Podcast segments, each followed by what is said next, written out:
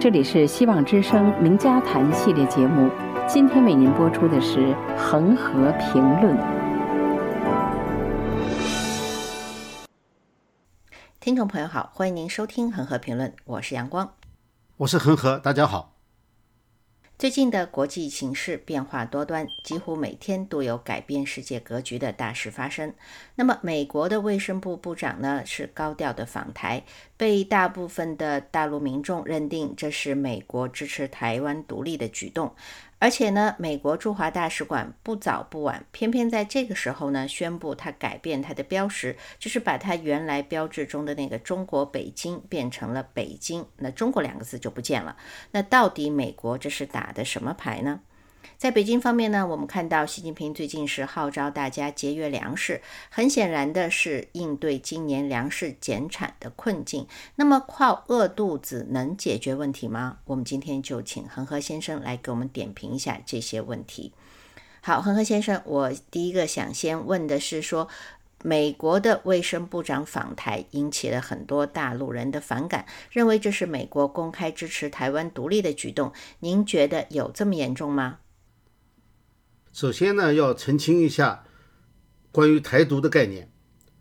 中共政权自称是一九四九年建国，既然建的是国，那么这个国家中华人民共和国就只有七十一年的历史，从来没有统治过台湾。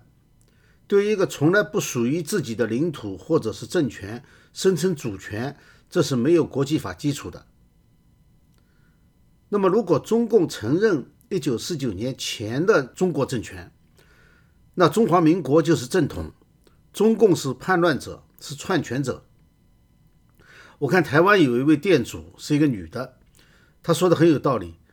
她说中华民国一百多年了，大陆才七十年，你要说独立的话呢，那也是陆独而不是台独。好，我们现在撇开台湾和大陆的说法，就回到说中国。中国从来就不是一个地域的概念，而是一个文化概念。南北分治，大的就有南北朝和五代十国，小的就更多了。每个朝代疆土面积都不同，差别还非常大。哪个可以算自古以来的中国？只有文化是一脉相承的。那么从文化角度看，中华民国是继承了传统的文化中国。也就是孙中山所说的道统。现在的台湾也确实保留了最多的中国传统文化，而中共呢，它是代表了马列这个西方来的邪教对中国的文化殖民，所以说中共是一个外来侵略者。从这个角度看，从文化中国独立出去投靠了马列的。正是中共，这里啊不涉及到大陆和台湾的统独问题，就是讲个理。至于美国卫生部部长访台呢，毫无疑问的是提升了美台之间的官方的正式关系。这件事情根本就没有台独什么事。大家知道，美国对华对台的关系，在美国。它是有法律和条约、协议规范的。对台关系呢，主要是这几个法律：一九七九年《美台关系法》就是《台湾关系法》，二零一八年的《台湾旅行法》，还有呢是二零一九年的叫《台湾友邦国际保护及强化倡议法案》，也叫《台北法案》，然后。美国和台湾、中共之间关系的呢，主要是三个联合公报。大家可能没有注意到，就是这些法案和公报当中，美国政府从来没有承认过中华人民共和国对台湾的主权。当然，中华人民共和国他自己可以认为有，但是这跟美国没有关系。也就是说，美国从一九七九年以来，官方的说法从来就没有改变过。只是说做法上有所不同，不同在哪里呢？就是以前美国政府实行绥靖政策，为了怕触怒中共，做了很多自我限制。现在呢在减少这种自我限制。这里特别值得一提的呢，就是台湾旅行法，它用法律的形式授权美国政府所有不同级别的官员，包括内阁级，还有军队，还有其他的行政部门官员，都可以到台湾去和同样级别的台湾的官员会面。也就是说，如果说以前曾经有过一些行政规定，禁止一定级别的联邦官员正式访问台湾的话，那么二零一八年的台湾旅行法也已经废除了那些行政令，因为法律高于行政令，所以说它是有法律基础的。不管大陆民众情绪上如何不能接受，美国的理由是。呃，他们是去台湾取经，因为学习台湾的防疫的措施，因为现在台湾的防疫是做的全世界来说是最好的。那么美国的数字呢是全世界最多的，又因为是台湾不是 WHO 的成员，所以呢只能单独联系。我觉得这个理由也非常站得住脚啊。应该说呢，美国这次卫生部长访问台湾呢是一个重大的突破，这是。从一九七九年中美建交以来，在任的内阁成员部长第一次正式访问台湾，必须得承认，美国政府这一步棋是走得非常活的。首先，由于中共在疫情一开始的时候就掩盖，导致了全球大爆发，西方很多国家都陷入了一九二九年。大萧条以来最严重的经济衰退，至今还没有转机。这样一来的话呢，就使得这个始作俑者中共处于一种空前孤立的状态。另一方面呢，台湾它不仅自己表现的是在所有的国家当中应该是最出色的，而且呢，它还给很多国家。提供了实际和有效的无偿援助。为什么要强调这个无偿援助呢？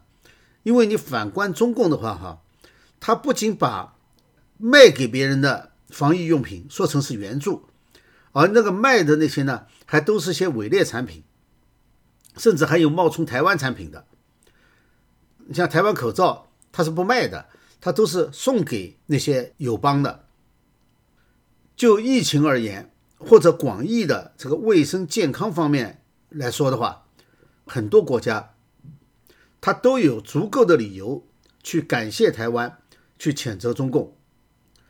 因此呢，如果要提升美台关系，或者是让台湾争取重返国际社会，这个领域是最合适的。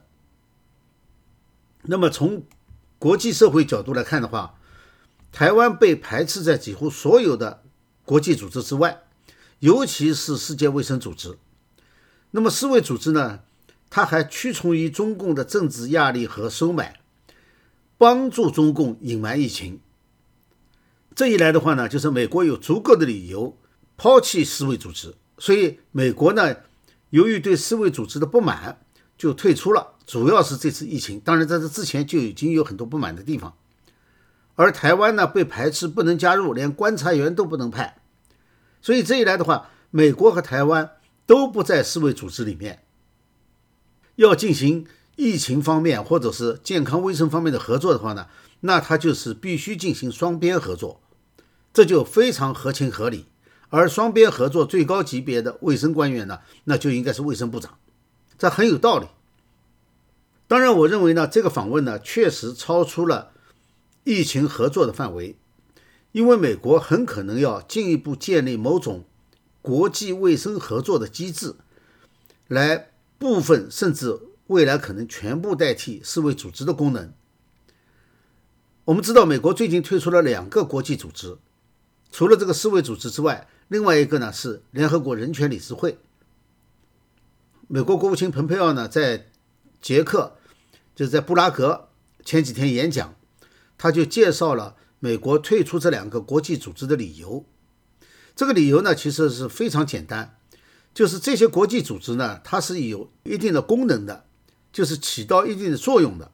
既然它不能起到作用，甚至起反作用，就像在疫情当中世卫组织做的那样，那么这种组织它就没有存在的必要。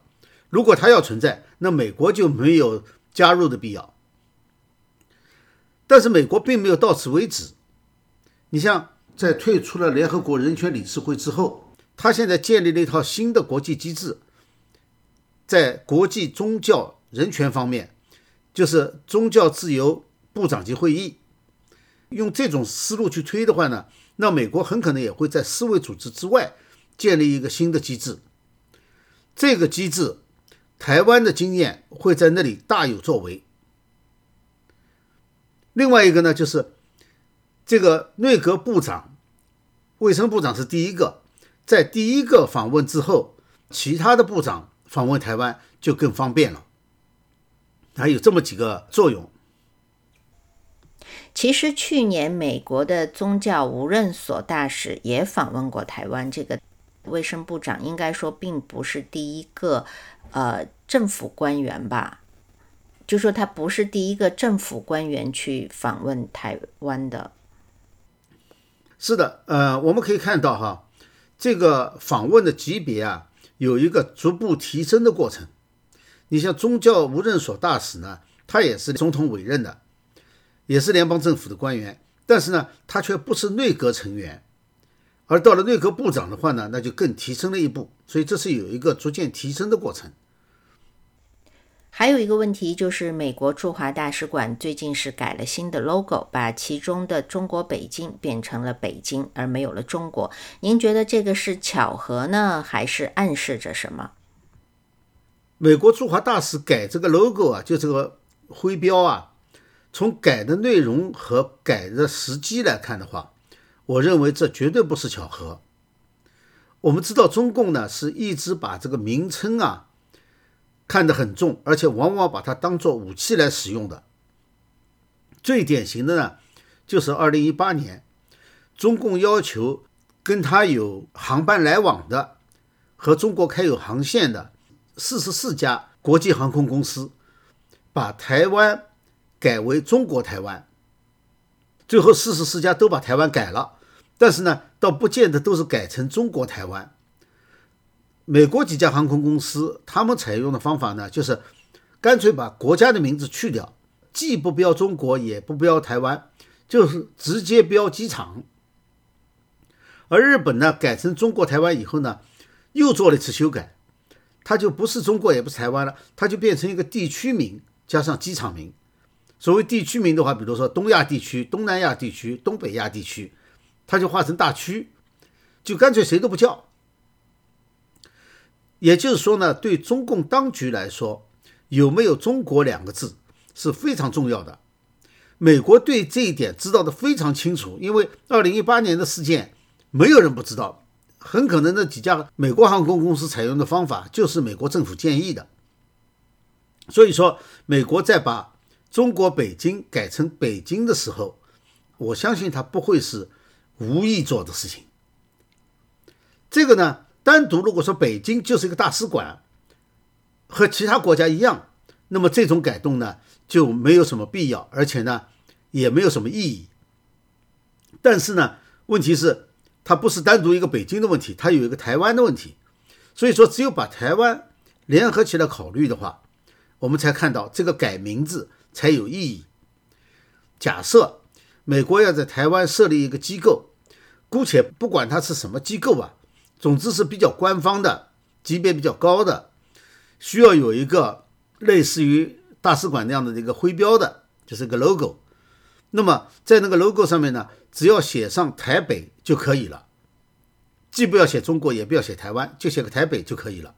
也就是说一视同仁，这是我的猜想啦，但是我觉得是有一定道理的。美国这么连续的刺激北京，它的用意到底是什么呢？我倒不觉得是美国在刺激北京，是北京几十年来一直在刺激美国，在矮化和打压台湾。那这些例子我们就不需要举了，因为这些年来我们一直在讲，就包括要求航空公司把台湾名字改掉的这个事情。台湾不是说这个词是今天才开始用的，几十年来一直用的好好的。中共不挑衅，大家相安无事。又比如香港，好端端的去弄个什么送中条例，那就送中条例也就罢了。其一又变本加厉的弄出个什么港版国安法来，就说这些事情哈，有很多是这样的，就它本来是模糊的，就说国际上大家相安无事，大家意见太不统一了嘛，那就默认对方认可的。是不挑明，那就是就是模糊处理，模糊处理在国际事务上是有很有用的。哎，中共呢，非要把这个模糊处理给去掉，变得明确，一变明确以后就没有回头路了，所以就只能是对峙了。我们到现在看哈，在中美关系方面，这两年所发生的所有的事情，没有一件是美国首先挑衅的，全都是中共首先挑衅。当然，挑衅的时机不一定就是现在，它包括前十几年当中、几十年当中挑衅的事情，都算在一起。只是说呢，以前的美国只知道退让，就使得中共得寸进尺；而现在的美国呢，不退让了，要针锋相对的回击了，这才是现在事情真实的面目。说完了美国。和台湾，我们再转过头来看一看中国。今年夏天呢，这个暴雨是从南方下到了北方，大陆现在一半的土地都泡在水里，大家都担心粮食供应会不会有问题。那偏巧这个时候呢，习近平刚刚又说提倡节约，就让人浮想联翩了。首先，让我们来看一看哈，中国现在有没有粮食危机？肯定有。我们现在可以看到，一个是大建供销社。这个就不仅是粮食危机了，它包括农村的这个整个危机啊，社会的危机。还有的地方呢，开始重新制定这个工分制。我们知道工分是什么？是农业生产合作化、集体化以后，大家在一起干活，然后拿工分。是人民公社的代表。现在居然在所谓改革开放四十多年以后，又一次开始拿工分。这跟这个粮食危机有关吗？肯定有关，这是互相促进的。当这个粮食危机出现的时候呢，中共现在所采取的措施就是退回到计划经济当中去，退回到集体化那个地方去。越往集体化退呢，那粮食危机就越严重。因为我们知道集体化的最大特点就是大家都没有生产积极性。那么为什么粮食会出现危机呢？当需要习近平出来说要节约粮食的时候，那就是说粮食危机已经非常严重了，不是说将要发生粮食危机，而是粮食危机已经发生了。几方面的原因，一个呢就是中国的耕地面积被几面夹击，大量减少；一个是城市盲目扩展，呃，大家知道这个到处征地，征的城市周边呢都是好的耕地。然后就盖房子，盖了房子现在没人住。滥砍树木和植被造成的土地沙漠化，这个从五八年大跃进砍树就开始了，一直持续到现在。还有呢，不顾环境的这个滥开矿，一直开到青藏高原。另外呢，还有耕地的污染等等，多种原因了。再一个呢，是这个农业人口的急剧减少和老化。还有一个呢，就是种粮食不赚钱，所以部分地区呢还出现抛荒现象，就是地放那里荒着不种了。本来地就不够，还不种。当然还有很多其他的原因了，我们今天不去说，因为我们不去研究这方面耕地面积减少的原因，不是研究这个。第二方面呢，就是为什么以前没有那么明显？中国其实粮食不能够完全自给啊，已经有一些年了。呃，相当多的比例是靠进口的，尤其是某些特定的农产品。但是呢，那个时候呢，因为中国的经济呢还在往上走，又是这个和西方贸易很好的时候，占很多便宜的时候，有足够的外汇可以买粮食，所以呢不显得突出。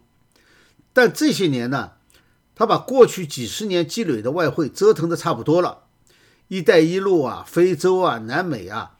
哪个地方哪个项目都是几百亿、几百亿的撒钱撒进去，而贸易战以来呢，外汇收入显然没有以前那么好赚了，所以说买粮食可能钱有点困难了。那么最后压倒骆驼的稻草呢，也许就是今年的水灾。我们知道南方的产粮大省基本上相当大的多数被淹了，虽然不能说是颗粒无收吧，但是。减产是一定的了，很多地方夏粮减产在百分之二十以上，秋粮减产也是难以避免了。再加上还有蝗灾等等，我们今天没有时间去讨论水灾的原因啊，但肯定的说，不仅仅是天灾，而是肯定有中共到处修大坝拦水，包括三峡大坝，有这些人祸因素在。不过呢，我总是觉得哈。个人消费不应该是政府管的，因为人家挣的钱人家花，不是政府该管的事情。该管的是当局政策性和腐败性的浪费，包括那种豪华的没有理由的国宴，包括在全世界撒钱，包括官场的消费等等，哪一个都要比全国老百姓所谓餐桌上的浪费严重百倍千倍。那些地方只要稍微约束一下，早就抵过老百姓的所谓省下来的节约的粮食了。呃，那么我还看到一种说法哈，说呃农村太穷了，所以呢都出来打工。问题是农村为什么穷？农村的穷是不是农业衰败的原因？这里呢？就说这个因为穷，所以出来打工。但是你要知道，一九四九年之前，中华民国时期，农村是可以随便到城里去打工去的。那个时候，为什么农民没有都离开？而且离开了，有的时候自己还回来了。也就是说，那个时候的城乡差别没有那么严重。所谓城乡差别，农民之所以这么穷，是中共造成的。我们不比历史了，就横向比较。同样，亚洲的台湾、日本、南韩都经历了工业化，但是他们的农业和农村社会并没有自我消亡，他们的粮食和农产品的自给率仍然是非常高的。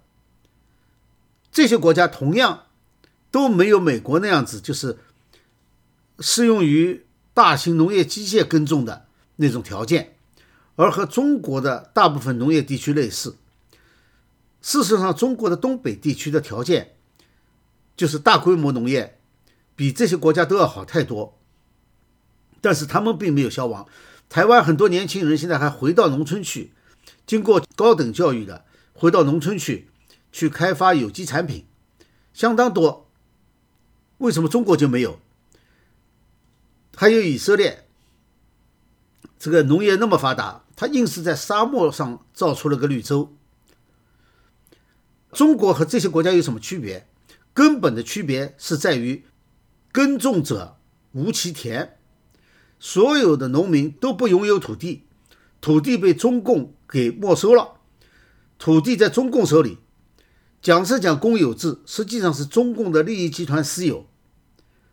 如果土地私有的话，城乡没有户口隔离的话，人员可以自由流动的话，要注意哈。农民工并不是自由流动，可以自由流动的话，那么他会达到一个平衡。很多人会到城里去打工，但是也有人会留下来把地种得很好，总有人会种地，这是自然平衡的。